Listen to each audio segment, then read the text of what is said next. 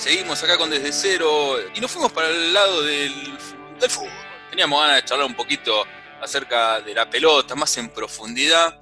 Y qué mejor que hablar con, alguien que, tiene a su cargo eh, un, portal, un portal donde se pasan videos de la pelota, del fútbol, donde se rememoran eh, sucesos, donde hay cosas particulares del día a día y bueno, este sitio en particular justamente es ADS Fútbol y estamos charlando con la persona que lo lleva a cabo, que es Adrián Di Santo. Adri, ¿cómo andas? ¿Todo bien? ¿Cómo están? ¿Todo bien? Todo por bien por acá. Bueno, nos alegramos. Comentamos que bueno, esto está tanto en Twitter, en Instagram, en TikTok, ¿en dónde más? en Fotolog no ya porque ya pasó de época, pero si no estaría también. en todo, en cualquier plataforma que, que, busquen, bueno, así como ADS Fútbol, así todo junto, ahí lo encuentran. Adri, em, acá estamos, acá con, con, Willy y con Guido, y la primera pregunta que te hacemos es, ¿cómo se te dio justamente por, por incursionar en esto? Acerca de qué fue lo que te llevó a, publicar estas cosas que tienen que ver más con el costado histórico. Nos los contabas un poquito en, el, detrás de escena, por así decirlo, pero bueno, a ver, contale, contanos y profundiza. Tengo 35 años, pertenezco a la generación que, se empezó a expresar por Facebook, ¿no? Eh, y entonces empezaba, yo soy muy futbolero, eh, o era muy de, la época eh, de, niño, o sea, y entonces me gustaban mucho cosas, sucesos que pasaron, ¿no? partidos de, la década del 90, partidos de la década del 2000, y, o, por ejemplo, no sé, tal día eh, pasó de que Argentina perdió 5 a 0 con Colombia, algo trágico. Entonces lo recordaba eh, y lo iba escribiendo. Entonces al año siguiente, eh, por Facebook me recordaba lo que había escrito hace un año. Entonces volví a subir sobre ese tema. Y así, me, gusta mucho eh, hablar de, lo que pasó y por ende, como lo hacía muy en algo mío, eh, lo llevé para empezar a en redes sociales, en el medio, como Twitter, y empezaba a escribir, empezaba a escribir, y, bueno, después, además, eh, fue apareciendo Instagram y va subiendo, y, y a partir de ahí le podías poner distintos contenidos, videos, entonces tenía muchos VHS yo, entonces los tenía que eliminar. Lo, pasé a digital y, ahí empecé a descartar videos, a subirlos y, la gente se copaba mucho con, eso. ¿Y desde cuándo estás? Y, cuántos videos borraste? ¿Cuántos tiraste desde tu casa? No, ¿de hace cuánto que estoy? Yo creo que en Twitter 10 años y Instagram no sé, no sé hace cuánto que está. Eh, pero creo que unos cinco años, no sé, más o menos, pero... Y después los VHS los todos, eran cajas y cajas que se fueron eh, pasando a memorias. Eh, y voy descartando videos que, que todavía tengo. O si no, los veo, si está en YouTube, vamos con esa.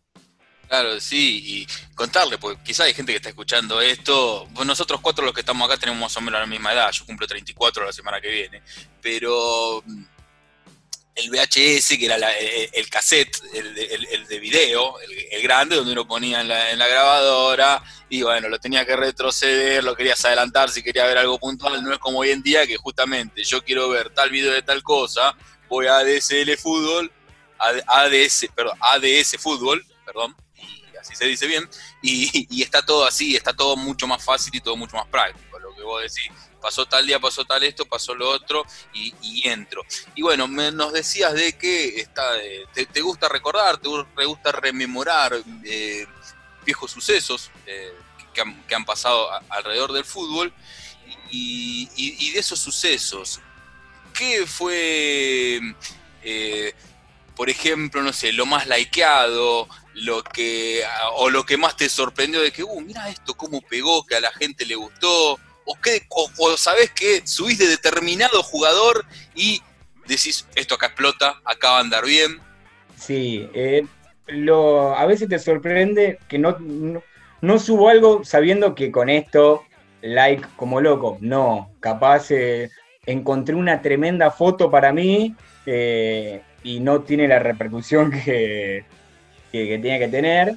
Y después subo una foto que la subí porque la encontré, la subí de la nada y capaz es la, es la que tuvo, no sé, 8000 likes. Y yo tanto por esta foto, digo yo. Eh, que no sé, de la nada encontré la, cuando, cuando Zidane, eh, en la final del mundo contra Italia, va a patear el penal y el loco la pica en la final del mundo. Un gol de otro planeta.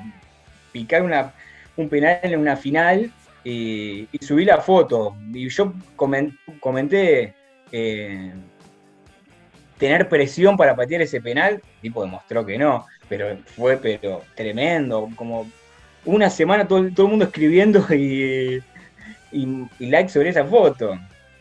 Eh, y después, obviamente, eh, subí el otro día una foto de un video cuando Messi hace un gol con la mano. Irónicamente pongo la mano de Dios. ¿Para qué? y ahí empiezan los debates de Maradona-Messi, que para mí son innecesarios. ¿Cómo andas, Adrián? buenas tardes. ¿y te prendés vos en el, en, el ida y vuelta con la gente ahí o con las críticas, con las cosas a favor? ¿Te prendés con, los usuarios o más o menos?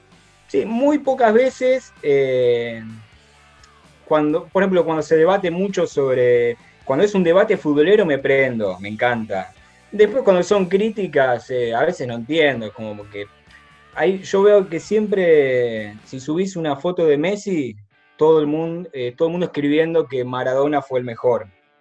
Si subís una foto de Maradona, todo el mundo dándole palo a Maradona porque sus adicciones y demás. Entonces, también es, medio una carnicería. Van contra eh, mucha maldad y no tanto elogio. Entonces se generan a veces eh, no se generan lindos debates, sino como que críticas hacia la persona en cuestión o el equipo en cuestión. Te hago una consulta. Eh, ¿Se nota la diferencia de edad, más que nada por el Twitter y el Instagram? Por ejemplo, el Twitter más que nada de gente un poco más grande, que le gusta escribir, el Instagram más fotos. ¿Se nota esa diferencia que tal vez los pibes en Instagram, no sé, siguen más a la foto de Messi y en Twitter tal vez están un poquito más eh, siguiendo a un que otro posteo de Maradona? ¿O crees que van por el mismo camino? No, es como decís vos. Yo creo que en Twitter eh, se genera mucho debate sobre fútbol y sobre la historia, sobre eh, mucha gente opinando y se genera un muy debate, un rico debate futbolero. Que en Instagram es como no lo veo, no aparece el cuarentón o el cincuentón, sí, yo, esto, esto pasó así, o eh, eso va para el lado de, Twitter. Eh, y sí, capaz el que solamente quiere ver videos está en TikTok. Subís un video de fútbol en TikTok y lo ven millones de personas. Hoy en día TikTok sería la red tal vez que más llegada tiene, más movimiento. Sí, sí, sí. TikTok hoy, eh, si vos los videos se hacen, porque como que es muy rápido ver un video, que capaz la lectura rápida es Twitter y si quieres ver una foto la encontrás en Instagram. Y bueno, eh, le recuerdo a la gente, estamos hablando con eh, Adrián de ADS Fútbol, lo pueden encontrar en Instagram, en Twitter, en TikTok. Y bueno, si quieren volver a escuchar esta charla, les digo que las próximas horas va a estar subida a Spotify, nos pueden encontrar en Desde Cero Radio Podcast. Y bueno, también en nuestras redes sociales vamos a estar subiendo los enlaces para que puedan entrar aquí somos todos contemporáneos, decía recién, de que andamos todos en alrededor de 34, 35, eh, Willy 32, así que, así que, que, bueno, eso, y nos ha marcado mucho el fútbol de los 90. Así que, ¿qué es el fútbol? Donde nosotros, claro, éramos chiquitos, lo, que más nos llegó. Y, y vos me decías que es la década también futbolística tuya por excelencia. ¿Por qué? para mí por muchas cosas, porque por los técnicos que había, por los árbitros que había, por los equipos que había, te encontrabas con muchos personajes. O sea, Ramón Díaz era un, enorme personaje que alimentaba muchísimo la semana. Castrilli era un árbitro que te movía el planeta. Tenías a Chilaver que te declaraba, o sea, era muy rico el fútbol, te alimentabas mucho del fútbol argentino.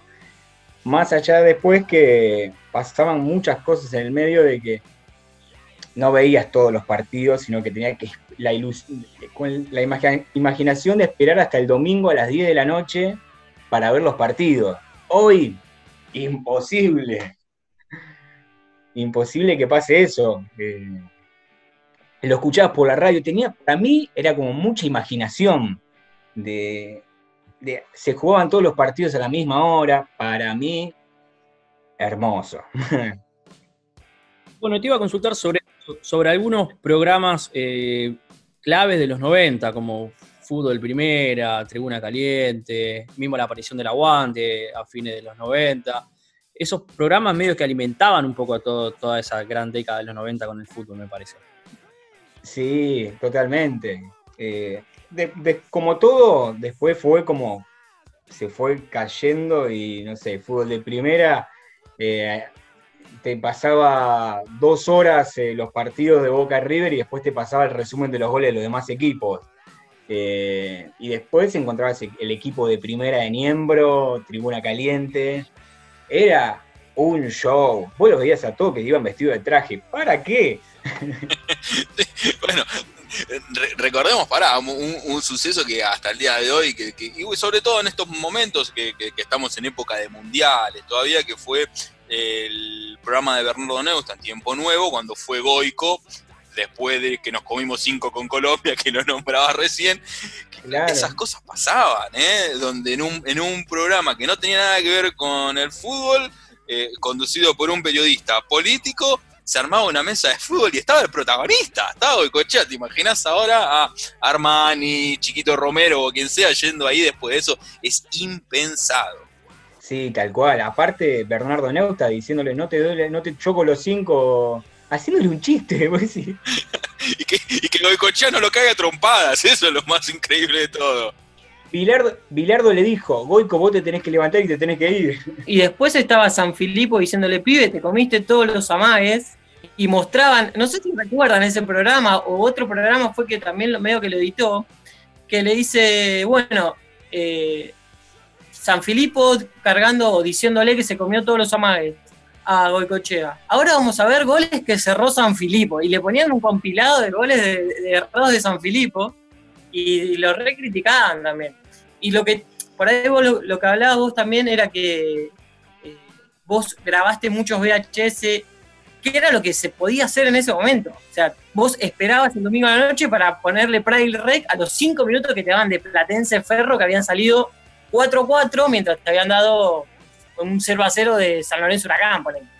Sí, y aparte, si yo no lo grababa, no lo volví a ver. Porque no es que mirá en YouTube lo que el partido. No, no lo veías más. Entonces lo tenías que grabar. Sí, eso, e, e, eso es cierto. Eh, te encontrabas con cualquier cosa en fútbol de primera, pero en esos dos, tres minutos nada más de, esos equipos. Y, bueno, eh, nombrabas a determinados personajes de, fútbol argentino en la década del 90 y tenés una gorrita ahí con un bulldog.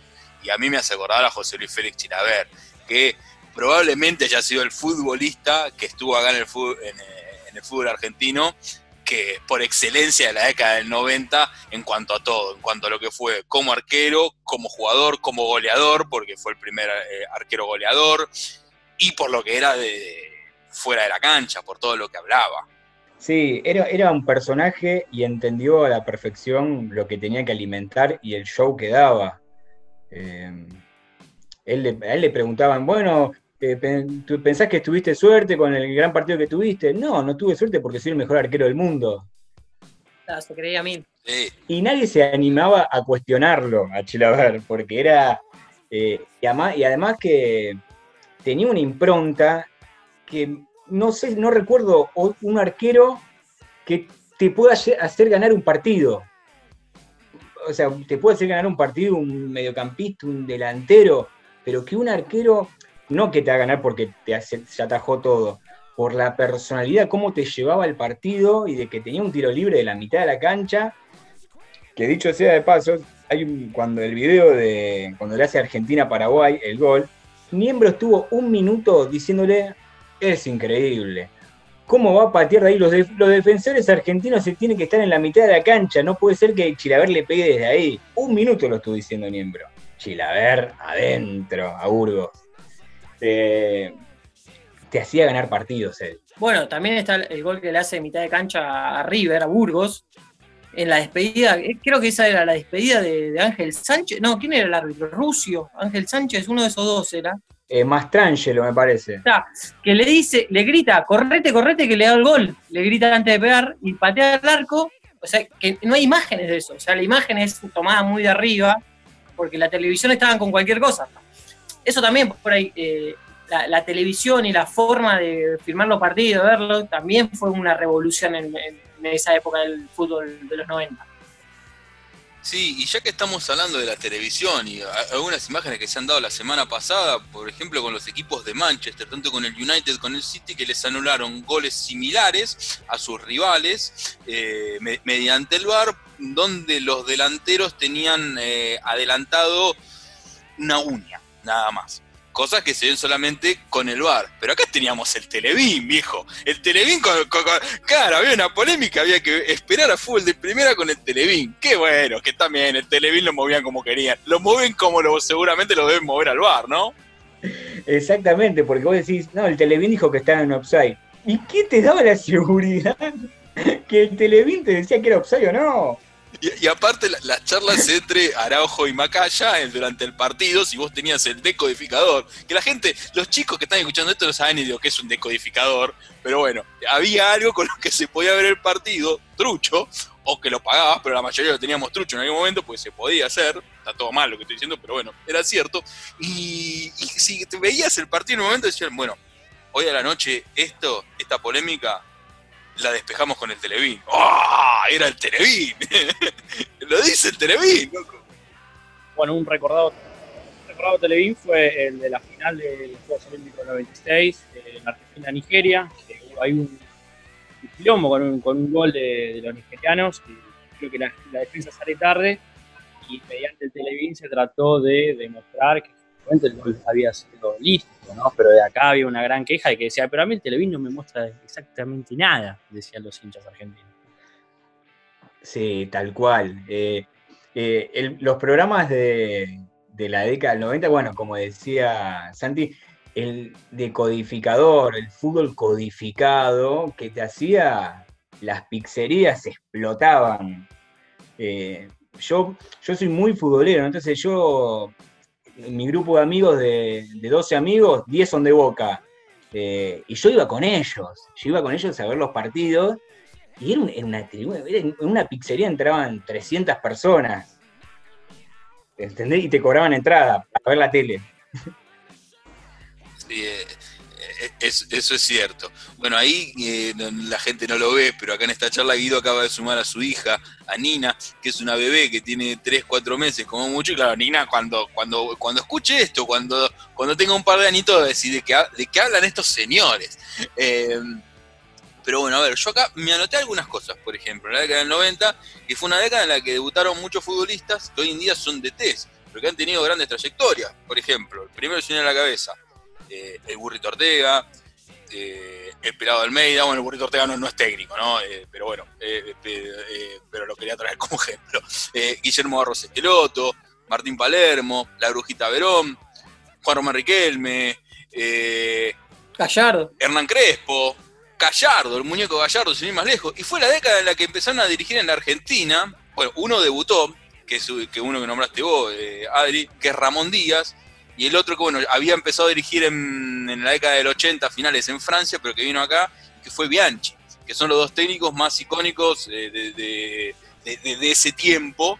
Uno en River y el otro en Vélez, y bueno, después en, en- en Boca Bianchi. O sea que había tantas cosas, y que es algo que vos habías dicho, el tema de los, de los técnicos. Eh, yo también me voy, voy a, voy a nombrar otros técnicos. ¿eh?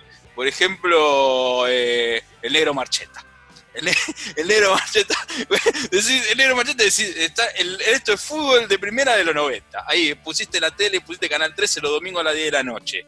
Eh, el Buche Chavay. Otro que se me ocurre. Eh, el Bambino Veira, sin más lejos, pobre Bambino, una trayectoria enorme, pero el Bambino Veira fue el técnico que sacó campeón a San Lorenzo en el 95 después de veintipico de años. Eh, o sea, en la- pasaron muchas cosas, Sí, Carlos Timoteo Grigol, que te pegaba en el pecho y si no, si, podías respirar entrabas. También, no, tantas cosas. Eh, eh, Eh, sí, había, en la década del 90 creo que había ocho técnicos y, y se iban dando vueltas, equipo que lo despedían a Marcheta, bueno, Marcheta iba acá, después lo despedían a este y este Chiche Sosa iba para acá. El profe Córdoba eh, se iba para donde lo echaban a Marcheta, que Marcheta iba al equipo. Eran ocho técnicos que eran siempre los mismos. Eh, no, no es que, bueno, metían pibes jóvenes, como sí pasó de que metieron un pibe joven, que era Ramón Díaz, eh, y ganó todo. Y como vos decías que lo de Bianchi y Ramón Díaz, dos, técnicos que no pasaron por la selección argentina. Ganaron, ganaron todo y no pasaron y improvisaban mucho en esa época eh, con a qué técnico llamaban y a qué no. Pero lo- no había muchos técnicos raros en esa época. No había un, técnico que era eh, técnico de hockey o un, técnico que nunca había jugado al fútbol. No pasaba mucho eso. era impensado en ese momento pensar de que eh, un técnico que viene de otro ámbito, o mismo un técnico que, que no haya sido futbolista, eran muy pocos. Por ejemplo, bueno, uno lo nombraste vos, que es el profe Córdoba, el profe Castelli, me acuerdo también, que pobre, que, ya ha fallecido, pero, pero bueno, ya eh, habían sido profesores de diferentes equipos, habían sido eh, eh, eh, preparadores físicos. A, eso es lo que voy, pero mm, que haya un Holland que el Chapa Retegui, que es el técnico del seleccionado de hockey, tanto femenino como masculino, de que diga que tiene ganas de dirigir, era, no, era imposible. Bueno, fue una década donde hubo dos cambios, por ejemplo, para mí fundamentales en lo que es el fútbol mo- moderno. Que una es que en el año 92, cuando se elimina de que el arquero puede agarrar la pelota con la mano cuando se la pasa con el pie a un compañero, y la otra en el 94 para el Mundial, cuando al partido ganado se le dan tres puntos. Pues acuerdas que antes eran dos puntos, era por ganado y uno empatado. Son dos cosas que pasaron en ese momento, que fueron claves. Y, y también antes los jugadores festejaban más lindo los goles. Se sacaban la camiseta, la revoleaban, se subían al am- alambrado. Y, y era enorme, era la tapa del gráfico en ese momento lo que hacían. Hoy no, si hace, hoy veo que se eh, hacen diferentes gestos para la familia, se besan un anillo, corazoncito. El único que mantiene un look así de la década del 90 es acá Guido, que eh, tiene acá los pelos casi el Betito Carranza. Un poco cortado, un poco rebajado para ver si lo llama pasarela a la selección. Claro. Con, con- con Willy tenemos alguna historia de Betito Carranza a la noche, pero, pero será para otro momento. En otro momento la Contarle a los jóvenes qué significa que te tienes que cortar el pelo. No, que en su momento Pasarela eh, le decía a los jugadores que no podían jugar si tenían el pelo largo. Caso más eh, emblemático fue Redondo. Fernando Redondo supuestamente se lo bajaron del Mundial 98 por no tener el pelo, el pelo corto. No se quiso cortar el pelo. La verdad que. Y cuando, por ahí hablando, no sé si se acuerdan ustedes, volviendo al tema de los técnicos eh, raros, el más raro, el que quiso meterse que no pudo, eh, Oreste Catorós. No sé si se acuerdan. Claro, sí, sí. Técnico de Boys, por ejemplo. Exactamente, que dijo, mis equipos juegan con dos delanteros porque son como las mujeres. Dice, en ningún momento vieron una mujer con tres tetas. Una, una, una, una gran definición. No sé qué tendrá que ver con el fútbol, pero bueno, son, son gustos. Era clásico. Claro, claro, sí, sí, sí, sí. Bueno, había absolutamente, había absolutamente de todo. Eh, me acuerdo eh, las presentaciones de fútbol de primera. Eh, era lo más lindo. Sí, sí, sí, sí, sí, sí. Eh, eh, eh, la, gente ingresando a los estadios, la previa, así como, por ejemplo, los programas como Paso a Paso, que están los domingos a la noche hoy en día en Teis Sport, que tienen unas grandes previas o, grandes inicios ahí de, de- de programa. Fútbol de primera lo hacían hace 30 años atrás, hace 25 años atrás lo hacían y era extraordinario. Sí, Guido hablaba también de, del- de un programa El Aguante, que ahí se empezó un poco a, a generar esa cosa de, eh, loco, eh, ¿quién tiene más aguante de esta hinchada? Y empezabas a conocer equipos, no sé, las, yo cantaba las canciones de Cambaceres, te vengo a ver. Eh, y en esa época le daba mucha repercusión al ascenso también. Eh, País Sport tiene un programa que se llama ABC Diario, que te pasaba, vos sabías quién iba puntero en la D. Claro, sí, con la conducción de Romanucci. Claro, la gente consumía mucho eso, ese fútbol. Eh, creo que después ya se empezó, la gente, eh, se empezó a ir para el lado europeo y mirar más, más eso que, el fútbol nuestro. Recordemos también que fue una década también muy particular de la República Argentina, donde, eh, donde bueno, hubo un gran vaciamiento del Estado, eh, la, década de las privatizaciones y la década del uno a uno. Claro, desde la economía estamos viviendo un, algo totalmente ilógico y, por eso se podían dar tantas cosas como se dieron. Y volviendo al tema, eh, vi que en, bueno, el 9 de julio en, en los partidos icónicos que quedaron de, más cercanos, digamos, subiste la de los penales de, Chiquito Romero. Eh, ¿Qué repercusiones tuviste con esos videos? Porque yo te digo la verdad, lo que me pasa a mí, ponele algunos días de bajón hace un par de años, por ahí ahora ya no. Pero te podías saber eso y decías, loco, la, qué cerca que tuvimos la puta madre. Y bueno, eh, ¿qué, repercusiones tuviste con esos penales que, con esas jugadas, con esos videos? Sí, creo que es, ese, partido va, que queda, va a quedar mucho en la memoria de los argentinos, de, lo que significó eso, y, creo que si vamos cuando yo subo siempre esos, esos 9 de julio, creo que la gente le sale la alegría que tuvo ese día y 10 segundos después se acuerda qué cerca que estuvimos. Qué cerca que estuve. Es como que se alegra pero ese día, pero sabe lo que pasó después y se lamenta eh, lo sucedido. Que dicho sea de paso, yo nunca voy a subir nada de la final esa de, Alemania. Lo bien que haces. Vos sabés que volví a ver el partido hace cosa de un mes atrás. Y lo, charlaba con Willy cuando estaba viendo el, cuando estaba viendo el video. No, no, no, no, no puedo creer, no puedo creer. Y lo mismo me pasa con el de Rusia, con el, con el, con el, con el que perdimos con Francia también. Pasa que las eliminaciones en mundiales son muy, muy duras. Eh. Tenés que esperar cuatro años más. Y aparte, muchas fueron injustas. O sea, volviendo a la década del 90, Argentina-Rumania del 94, Argentina lo pelotea por todos lados a Rumania. Llega tres veces a Rumania y tres goles. Sí, para mí, si me preguntás a mí, la mejor selección que vi y te digo más, a este equipo que vi creo que fue la selección del 94. Sí, eh, Redondo, Redondo, Simeone, Balbo, Batistuta, Canigia, Maradona. Decime qué más querés.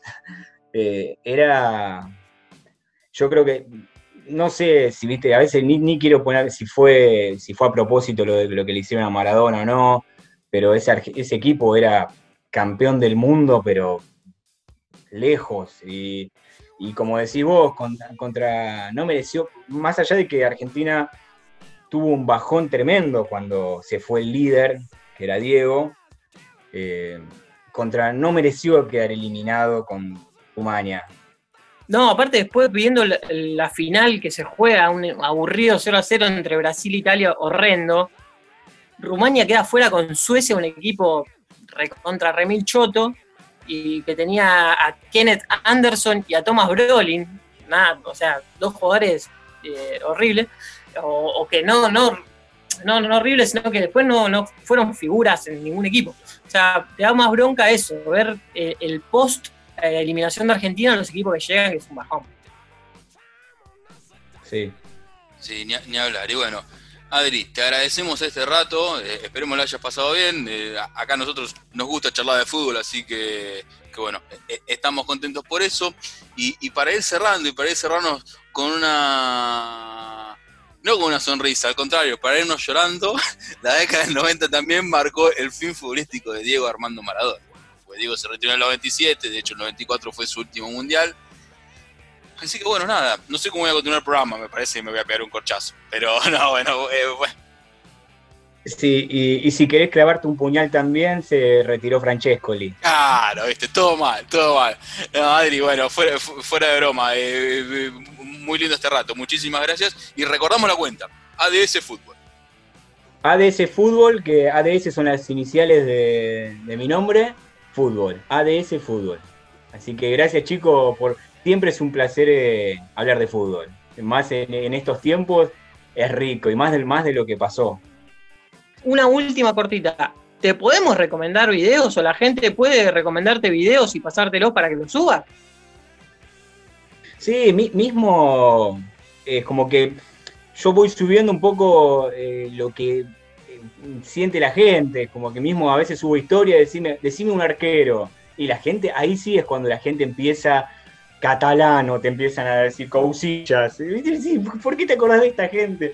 O juegan un poquito, te dicen de Micheli cuando fue al arco contra Raz. Muy bueno. Eh, ahí empieza, me gusta mucho ese, ese juego de la gente.